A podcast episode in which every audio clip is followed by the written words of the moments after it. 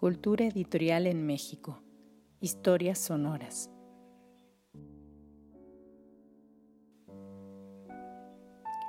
Cultura editorial en México. Historias sonoras es un proyecto académico concebido y coordinado por Marina Garone Gravier, investigadora del Instituto de Investigaciones Bibliográficas de la Universidad Nacional Autónoma de México y cuenta con la colaboración y asistencia de Gabriela Silva y Fernanda Sosa en la organización, lectura y edición de contenidos.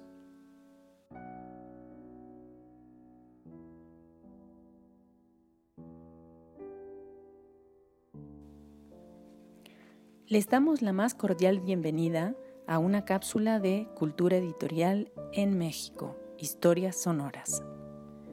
En esta iniciativa nos proponemos ofrecer algunos fragmentos de historia, la historia de los editores y las editoriales, de los sellos y de las colecciones bibliográficas, de publicaciones periódicas y revistas culturales. En una palabra, las historias de los agentes y proyectos culturales que han permitido el surgimiento, consolidación y construcción de la edición en México.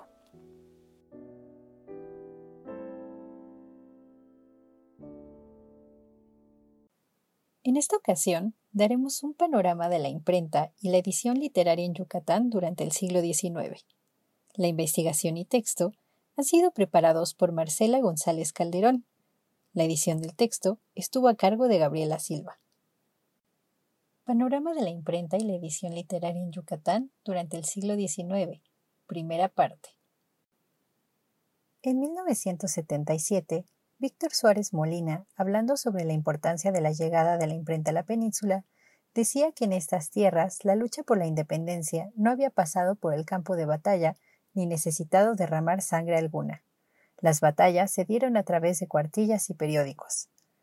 La llegada de la imprenta fue una labor de un grupo de peninsulares con ideas liberales, conocedores de primera mano de todo lo que estaba pasando en las cortes españolas. A partir de ahí, se irían fundando más talleres de imprenta en Yucatán. En 1821, las prensas a cargo de Manuel Anguas promovían en hojas sueltas las publicaciones a la venta en donde aparece la primera obra de poesía, Las cartas al conde de Cominges a su madre, publicadas en 1816 junto con cartillas, catones y catecismos, sin faltar la literatura religiosa.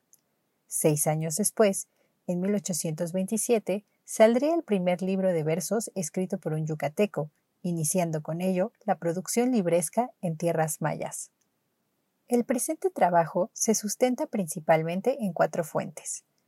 La Biblioteca Yucatanense, que resguarda cerca de 20.000 documentos entre manuscritos, folletos, fotografías, grabaciones y libros, presentando información de primera mano. Incluso, una gran mayoría de las obras se encuentran digitalizadas.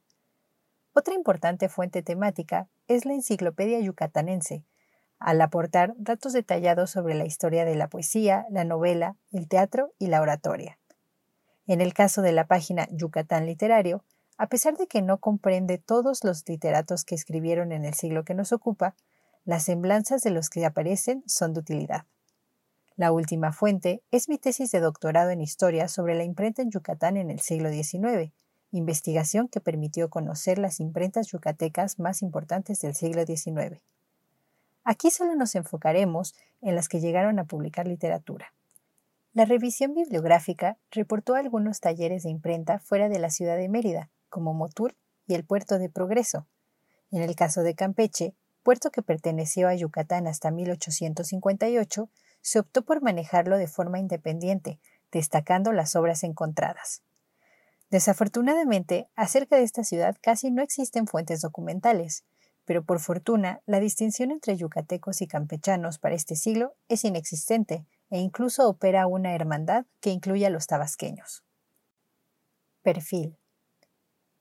El Boletín de Bibliografía Yucateca de 1938 consigna para el siglo XIX, cubriendo la península de Yucatán, alrededor de 70 diferentes nombres de talleres tipográficos, los cuales produjeron bajo alguna razón social algún impreso. Los talleres cambiaban continuamente de propietarios, e incluso se daba el caso de que las mismas prensas produjeran obras para un impresor diferente a través del arrendamiento de la imprenta, como fue el caso de Mariano Guzmán y Estrada Cenea. Como en otras partes del país, encontramos impresores que solo se dedicaban a las labores tipográficas, como fue el caso de las imprentas de Gamboa, Seguí, Tipografía Gil Canto, Mariano Guzmán o la de Cecilio Leal. Otras, además de contar con una imprenta, disponían de una tienda. Ejemplos de lo anterior, el negocio de la familia Espinosa, la tienda de Castillo, la de Pedrera, Loret de Mola e Ignacio L. Mena. Otros solamente se dedicaban a la venta de libros, como la Librería Meridana de Heraclio G. Cantón, la Librería Católica o la Librería La Universal de Luis Bros. Los impresores más reconocidos, como Espinosa, Castillo, Pedrera e incluso Gamboa, pertenecían a familias acomodadas. La elección del oficio de tipógrafo era visto como una profesión rentable, que incluso podía acumular cierto prestigio, porque contenía un factor de intelectualidad al requerir conocimientos de una persona letrada. Tipógrafos de la talla de José Dolores Espinosa, José María Corrales o Castillo participaron en agrupaciones como la Sociedad de Mejoras Materiales, que buscaban desarrollar la economía y la cultura en su localidad. Para ser miembro se requería contar con una profesión o industria. Era común que los llamaran para actuar como examinadores en las escuelas o escrutadores en las elecciones. De igual forma, impresores libreros como Espinosa, Heredia o Castillo fungieron como diputados u oficiales mayores, tal como en la Ciudad de México lo hicieron Ignacio Cumplido como diputado y posteriormente senador, y José Fernández de Lara, encargado de la tesorería. Para el caso de los operarios, los periódicos a lo largo del siglo XIX dan cuenta de la constante falta de oficiales de imprenta diestros en caja y prensa, y de aprendices ofreciendo contratarlos pidiendo buena conducta y que supieran medianamente leer y escribir. La península de Yucatán no contó con una escuela que enseñara este arte hasta pasado el siglo XIX. Los impresores debían aprender el oficio trabajando directamente en los establecimientos. Gamboa se instruyó en los talleres de uno de los descendientes de Espinosa. Manuel Aldana se formó en las prensas de Pedrera y destaca el caso de una mujer, Carmen Espinosa, que aprendió en los talleres familiares y llegó a editar el popular Calendario de Espinosa. Otra característica común del oficio fue la formación de redes de parentesco que afianzaba el establecimiento a través de enlaces matrimoniales y como ejemplos, nuevamente, aparecieron los Espinosa, Mariano Guzmán y Gamboa. También era común diversificar el negocio mediante la venta de otros productos. La imprenta de Lorenzo Seguí vendía billetes de lotería de la cercana Habana, Corrales contaba con un negocio de calezas.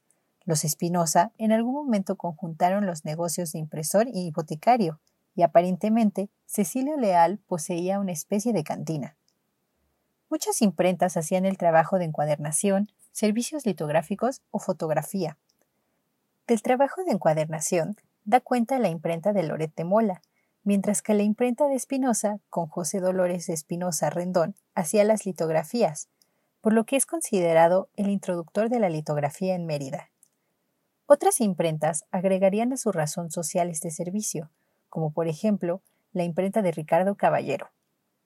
En el caso de la fotografía en 1877, Manuel Espinosa Rendón, hermano del litógrafo, contaba con un local con todo lo necesario para hacer retratos. Por lo que se refiere a los requerimientos inherentes al establecimiento, la cercanía al mar y a la vez la distancia respecto a los centros que hicieron los insumos, con toda clase de papel, viñetas, estampas litográficas y libros, procedían de Cuba o Europa. La tinta, así como los tipos de letras, las prensas y el material de encuadernación se surtían en Nueva York y Nueva Orleans, recibiéndolos por el puerto de Cisal, en Mérida, o por Campeche. Como veremos más adelante, en algunas imprentas se observa una clara especialización e incluso en ciertos casos se podría hablar de una vocación por el tipo de libros que publicaban sus prensas, aunque por lo general los talleres imprimían todo lo que pudieran a pesar de la censura y los problemas con las leyes de imprenta. Ejemplos de esta vocación pueden verse claramente en los establecimientos tipográficos de Castillo, Pedrera, Guzmán, Cervera, al publicar varias novelas escritas por una mujer, Gamboa o Cecilio Leal, por no decir de las imprentas de literatos como Ancona, Molina Solís, Castillo Peraza, Estrada Cenea, Villamor, Cisneros, Aldana, Palma y Palma o la Sociedad Tipográfica con Gregorio Buenfil. Expresamos nuestra gratitud a los investigadores y profesionales del mundo del libro y la edición por la elaboración de los textos de estas cápsulas. También agradecemos a la Secretaría de Cultura de México y a la Fundación para las Letras Mexicanas. Entre 2018 y 2019, ambas instituciones patrocinaron la iniciativa Cultura Editorial de la Literatura en México, CELITMEX, en la que participó activamente Jorge Mendoza. De aquella iniciativa deriva una parte de los contenidos empleados en este nuevo proyecto. Los invitamos a escuchar nuevas cápsulas de cultura editorial en México, historias sonoras. Gracias por su atención.